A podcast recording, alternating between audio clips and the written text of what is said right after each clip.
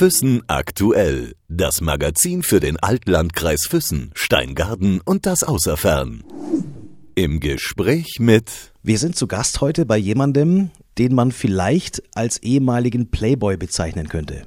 Ja, das war früher, ja. Das kann man schon sagen, weil ich halt, äh, viel unterwegs bin, sportlicher Seite. Tennis, Skifahren, Fußball und im Eishockey war ich 25 Jahre tätig.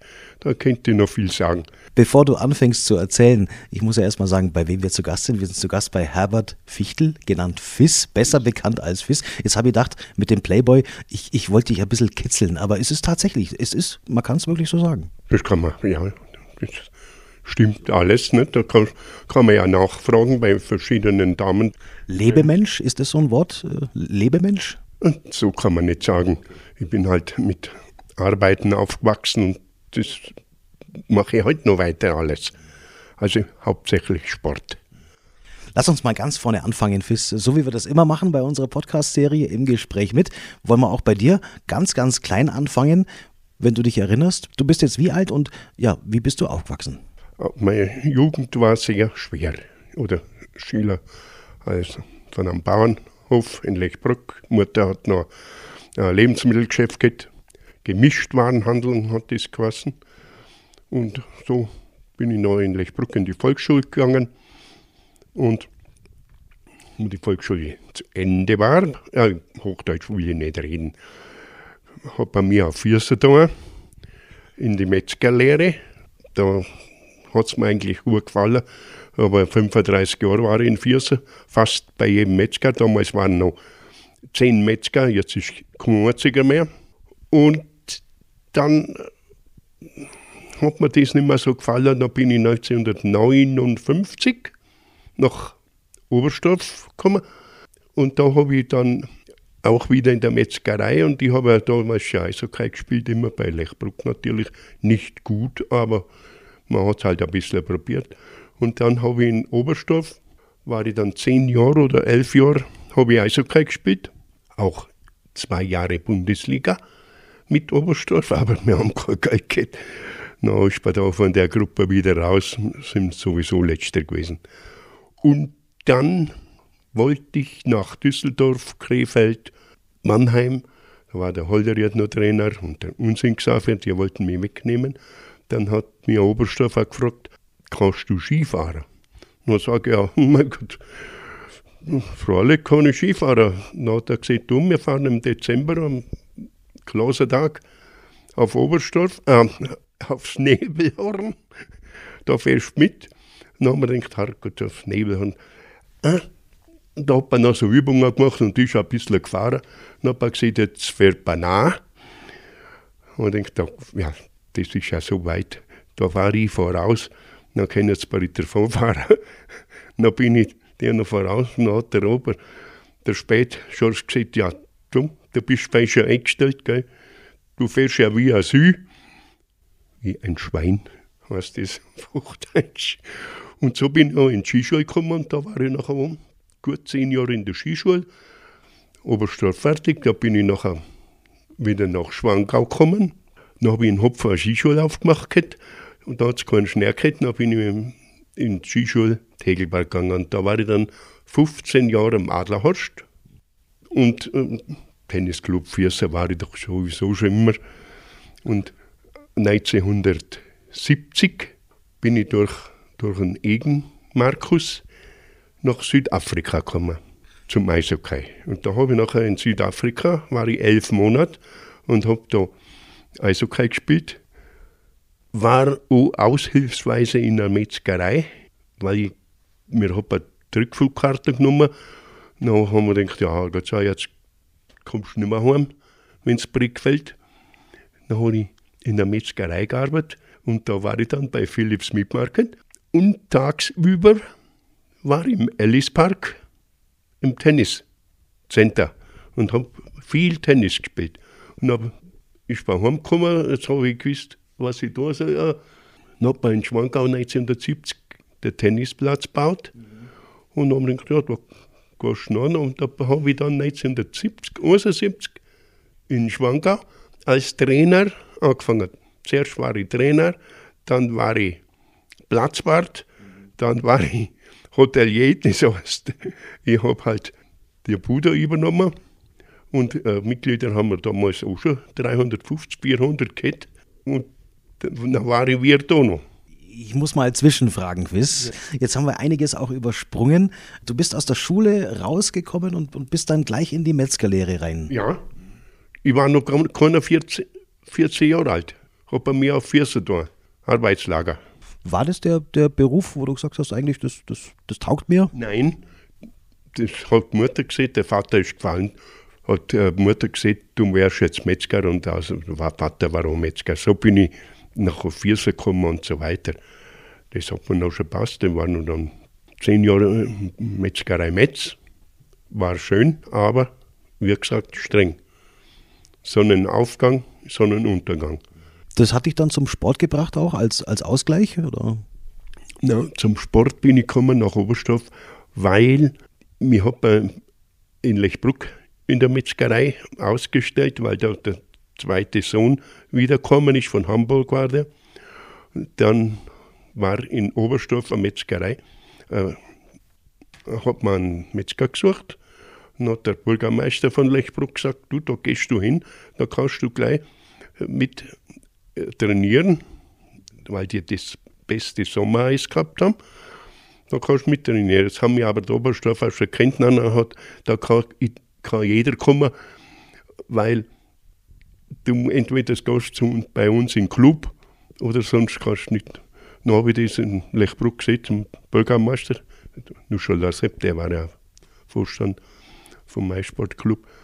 Ja, dann hat er gesagt, wenn, die, wenn sie dir brauchen können, nachher kannst du bei denen spielen. Und dann habe ich elf Jahre bei Oberstdorf gespielt. Hat es dir gefallen in Oberstdorf? Mir hat es gut gefallen. Äh, Im Eishockey, da war ich nicht der Minst, der Beste dort, aber äh, ich muss mich so vergleichen. Ich war äh, zu Oberstdorf der Paul Ambrus von, von Piezer. Also ein bisschen robust halt und ein bisschen Gaudi gebracht. Und, und dann bin ich in die Skischule gekommen, wie wir schon gesehen haben. Und da bin ich dann geblieben. Warst du als Jugendlicher, jetzt kommen wir nochmal auf den Lebemensch, in Anführungszeichen, auf den Playboy zurück auch, als Jugendlicher auch schon einer, der, ja. Ja, da war immer für eine, in der Diskothek hat es noch nicht gegeben, aber beim, in Schwangau, wie heißt denn das geheißen da? Platzl? Kamin, das war das Eldorado da. Dann in, in, in Viersepp Melodiebar habe ich alles noch in Erinnerung. Dann ist man manchmal sogar ins Tirol gefahren, gell? bis nach äh, Seefeld oft, ja, wegen der Weiber. Äh, ich bin sogar schon bis auf Köln gefahren. Wegen einer, aber die hat so da, als ob sie mich nicht mehr kennen hätte. Und dann bin ich halt mehr heimgefahren. War ich mehr daheim. Aber wie gesagt, das andere war, jetzt macht man ein bisschen einen größeren Sprung vom Tennis in Schmankau hat mir einen Gast eingeladen, der war vom Auswärtigen Amt in Bonn und hat zum Tannerrudel gesagt, können Sie mir einen qualifizierten Tennislehrer vermitteln? Der Rudel wollte mir was auswischen und schickt den Mann nach Schwankau zu mir. Nachher hat er mir zugeschaut und sagt er, wissen Sie was, ich nehme gleich am Block zehn Stunden. So, sage ich, ja, gut, immer in der Früh um neun und habe ich mit dem gespielt und zum Abschluss nach zehn Stunden hat er mich ins Hotel Filse eingeladen und ich war gerade damenfrei, alleinstehend. Da, dann sage ich, ach, jetzt trinke ich gerade ein Bierle. Dann sage ich zu der Bedienung da, geh, habt ihr kein Mädel oder junge Leute? Ja, lauter Alter. Dann läuft da die Pamela vorbei, die besagte Pamela. Sag ich, und woher war das? Das ist eine Kanadierin. Dann habe ich gesagt, dir schreibst mir her. So habe ich dich kennengelernt. Ja, und jetzt sind wir 38 Jahre beieinander. Jetzt erzählst du schon, wie du deine Frau kennengelernt hast. Ich muss nochmal zurückkommen auf die Zeit, in der du als Tennislehrer und als Skilehrer angefangen hast. Der Sport hat dich dein ganzes Leben lang mit auch begleitet, Fiss. Ja. Vom Eishockey zum Skifahren und vom Skifahren dann zum Tennis. Und das in einer Zeit, in der der Tennissport ja auch unglaublich populär gewesen ist. Da war doch der Boris Becker und, und, und Der Steffi Graf, ich kenne ja kaum mehr, da waren lauter solche, das war die Zeit, darum war er also mindestens zehn Jahre ausgebucht als Trainer, weil der, der Tennisboom so aufwärts gegangen ist durch die zwei guten Spieler. Wie hast du denn dein Talent zum Tennis entdeckt? Und das war schwierig. Ich habe da elf Monate in Johannesburg gespielt, im Ellispark, gell, wo an der großen Tafel ist die Weltrangliste gestanden. Dann habe ich gesagt, könnte man da nicht unter unseren Namen auch noch machen. so bin ich zum Tennis gekommen. Und dann hat man doch in Schwangau den Tennisplatz gemacht. Und dann hat er gesagt, ja, jetzt braucht man noch einen Trainer. Und ich gesagt, das könnte ich eigentlich ummachen. Und na, der Dr. Der ist, ist leider verstorben, dann hat er gesagt, ja, dann könnte man mal ein Probespiel machen. Und in dem natürlich die Bälle zugespielt, gell, und, und die Knädel, die er rumgehauen hat, die habe ich alle geholt und haben es wieder schön angespielt. Dann haben noch einen, einen Schläger verkauft. Also sage ich, der ist nichts. Der Schläger, der ist viel besser. Dann habe ich den Ball alles so nachgehauen, dass er gut trifft. Gell. Und hat er gesagt, Herr Fichtel, Sie sind eingestellt, das ist klar, Sie können gleich anfangen. Und so bin ich noch 19 Jahre in Schwangau am Tennisplatz gewesen. Der Eishockeysport hat dich nach Südafrika gebracht, hast du erzählt. Ja, ja. Da wollte ich nochmal nachhaken eben. Wie ist das passiert? Wie das passiert ist. Ich komme von Oberstdorf, Anfangs März, Saisonende, und habe in, im Viersee Mai-Stadion eingekehrt. Dann hat der Egmarkus da, dann sagt er, du warst mal kein Spieler für Johannesburg oder für Südafrika. Dann sage ich, was sollen die? Ich habe schon mal gegen Südafrika-Nationalmannschaft gespielt, mit Beiting damals. Dann sage ich, wer spielt denn da eigentlich? Der Heidmüller, der Feyen, der von Düsseldorf ein paar, Peter Rode, Dieter Rode. Dann sage ich ja, wenn die da spielen, da kann ich ja mitspielen, weil wir haben ja gegen die auch schon gespielt, wo sie noch in der Oberliga waren. Gell? Die Namen kenne ich ja. Wenn die da spielen, sage ich Markus, du mich anmelden. Da ist der Dr. Simon da gewesen bei Markus und hat nach Spieler gefragt. Und dann sage ich, ja, no, schreib mir auf. Dann hat er mich angemeldet da. Dann haben wir zu Dr. Reikam oder wie der geheißen hat, die, die Impfung machen. Und dann habe ich Karte gekriegt und so bin ich dann auch. Wie alt warst du da? Genau 30. 69, 70, ja.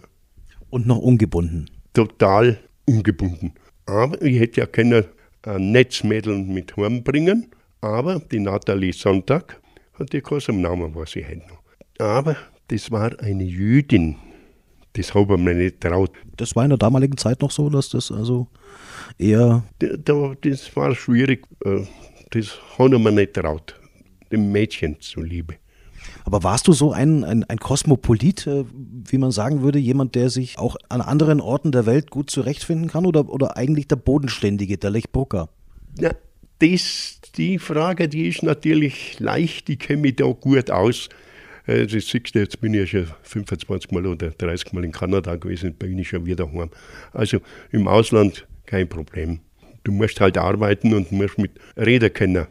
Die haben so gut Englisch, wenn sie das nicht verstanden haben, was mein Englisch, verstehe ich ja selber sehr gut. Gell? dann habe ich halt gut Deutsch geredet, nachher ist das gerne gegangen. Obwohl es aber doch ungewöhnlich war in der Zeit, dass man ins Ausland geht oder dass man so weit weggeht und vor allem noch nach Südafrika. Also da warst du ja ein, ein Unikum. Ja, ja, das, ja, wir waren schon mehr. Von, von Telz waren wir dabei. Der, der Weißerbach war auch einmal da, der Heinz. Wir haben da einmal Skauder gehabt. Das war es halt bei mir. Ich habe halt fünf Monate gearbeitet, weil ich kein, kein Pfennig Geld gehabt habe. Und darum habe ich gearbeitet und nachher hat, hat Geld nicht im Überschuss, aber 18.000 Mark habe ich noch mit heimgebracht, inklusive Arbeit. gut, gut gegessen, gut geschlafen. Also, Dort zu leben, auf Zeit, auf Dauer, das, das war nie ein Gedanke? Das wäre eine Idee gewesen, aber ich habe wegen der Mutter haben wir sagen, ich hätte da eine Leberkäsebude aufgemacht, und äh, Schweinswürstelpuder, weil das hat es ja nicht gegeben. Gell. Und bei uns in der Metzgerei, da haben wir das auch gemacht. Ja. Das wäre wär ein Sprungbrett gewesen. Das heißt, du hast den Leberkäse nach Südafrika gebracht? Nein, nein, der Metzger, das war ein Deutscher, Philips Meat Market. Und der hat da schon äh, Dings. Der war gut. Das wäre also die andere Möglichkeit gewesen, der Fiss macht eine Leberkäse- und Schweinswürstelbude in Johannesburg auf und wird der Leberkäskönig von Südafrika. Ja, das hätte passt. Reut's dich heute? Ah, Reihe tut mir nichts, weil ich könnte ja in Kanada auch was aufmachen, wenn ich das wollte. Stichwort Kanada ist jetzt schon ein paar Mal gefallen, Fiss. Darf ich vorwegnehmen, deine Ehefrau, die Pamela, die Pam, ist Kanadierin, das hast du vorhin auch schon am Rande erwähnt. Und jetzt hast du ja auch schon angefangen vorhin zu erzählen, wie ihr euch kennengelernt habt. Also du hast gesagt, die möchte ich gern kennenlernen. Ja, dann ist die an Tisch hergekommen. Ich habe ja noch mein Englisch kennen, die hat ja kein Wort Deutsch kennen, ein bisschen gut kein Wort Deutsch kennen. Dann habe ich mein, mein Englisch auspackt. Da habe ich mir nur, nur zwei Bierler trinken, weil noch ganz leichter. Südafrikanisches Englisch. Ja, südafrikanisch. Und zwischen holländisch. Ich kann nicht kicken, mein Augenbrand, da haben die alle gesehen, das ist holländisch. Und so ist die da geblieben und hat noch nicht gesehen, ja, ich bin Tennistrainer. Und die hat im Hotel Filser gearbeitet, als Zimmermädel oder was. Da bin ich mir zum Filzner gefahren und habe sie abgeholt um 5 Uhr. Dann habe ich gleich mit ihr noch eine Stunde gespielt. Dann hat sie den Ball ausgehauen. Sage ich, Kanada ist ein großes Land, habe ich zu ihr gesagt. Ja, Kanada ist ein big country, das habe ich schon noch gewusst. Aber die Tennisplätze sind alle gleich groß auf der Welt. Also Inside Plane. haben wir müssen so lachen.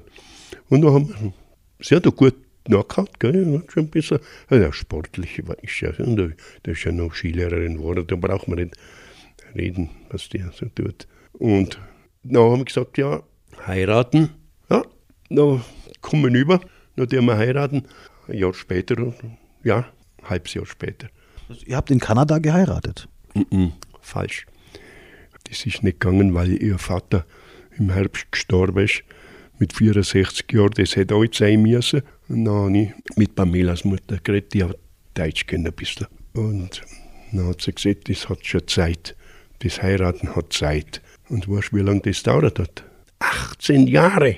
Und dann wäre ich 60 geworden.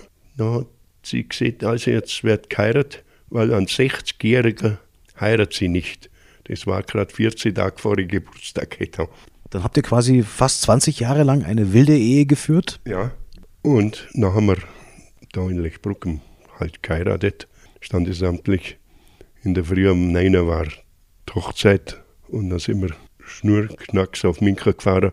Das war schon alles hergerichtet und haben abends in Vancouver gesagt, wir haben heute vormittags geheiratet.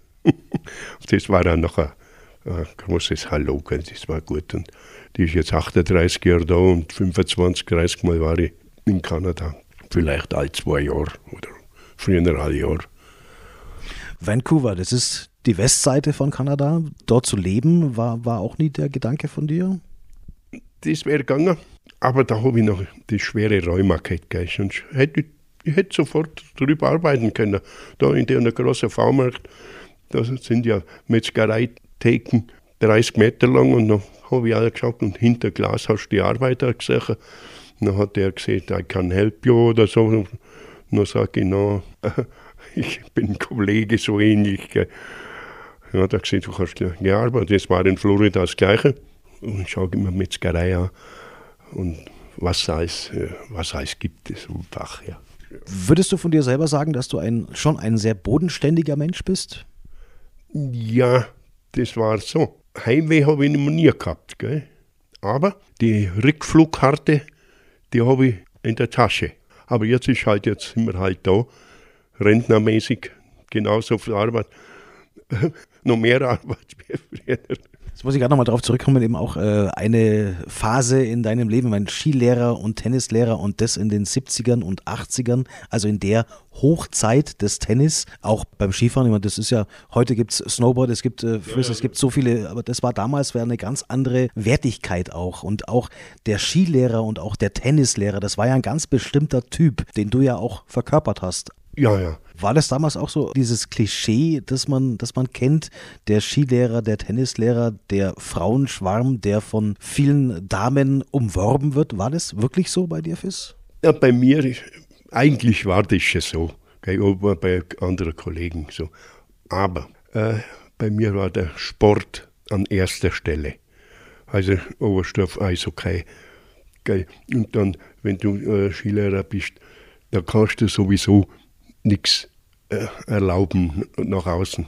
Also du musst immer Gentleman sein, ob das im Kaffeebauer beim Tanzen war oder so.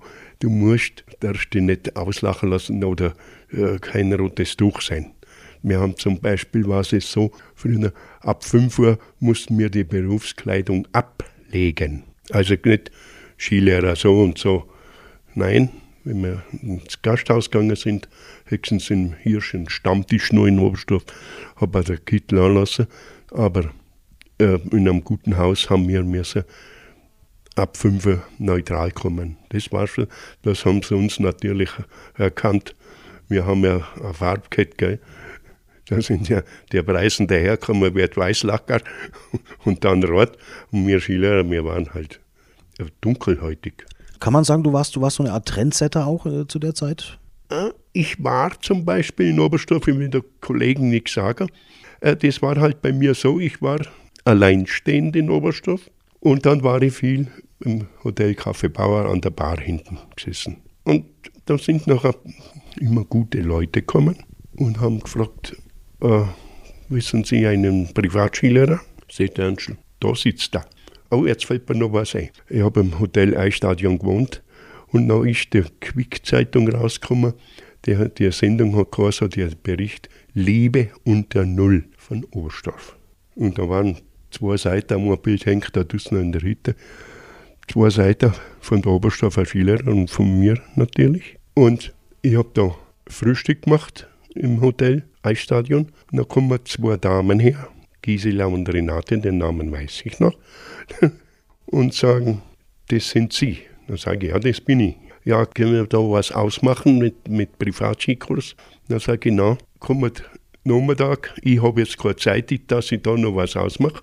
Dann sind die nachmittags gekommen, ja, eine Woche Privatkurs, sage ich, das ist gut, kommen dann Skischule, erste Skischule Oberstdorf, mein Name, kommen Sie mit einem 380er Mercedes Coupé, ohne Ski und Skianzug, natürlich aufwärts, ich will keine Reklame machen über den Bogen, aber das war so. Ja, sage ich überhaupt Ski? Nein, wir fahren nicht Ski. Wir haben Sie jetzt, wir haben dich jetzt eine Woche gemietet. Mhm.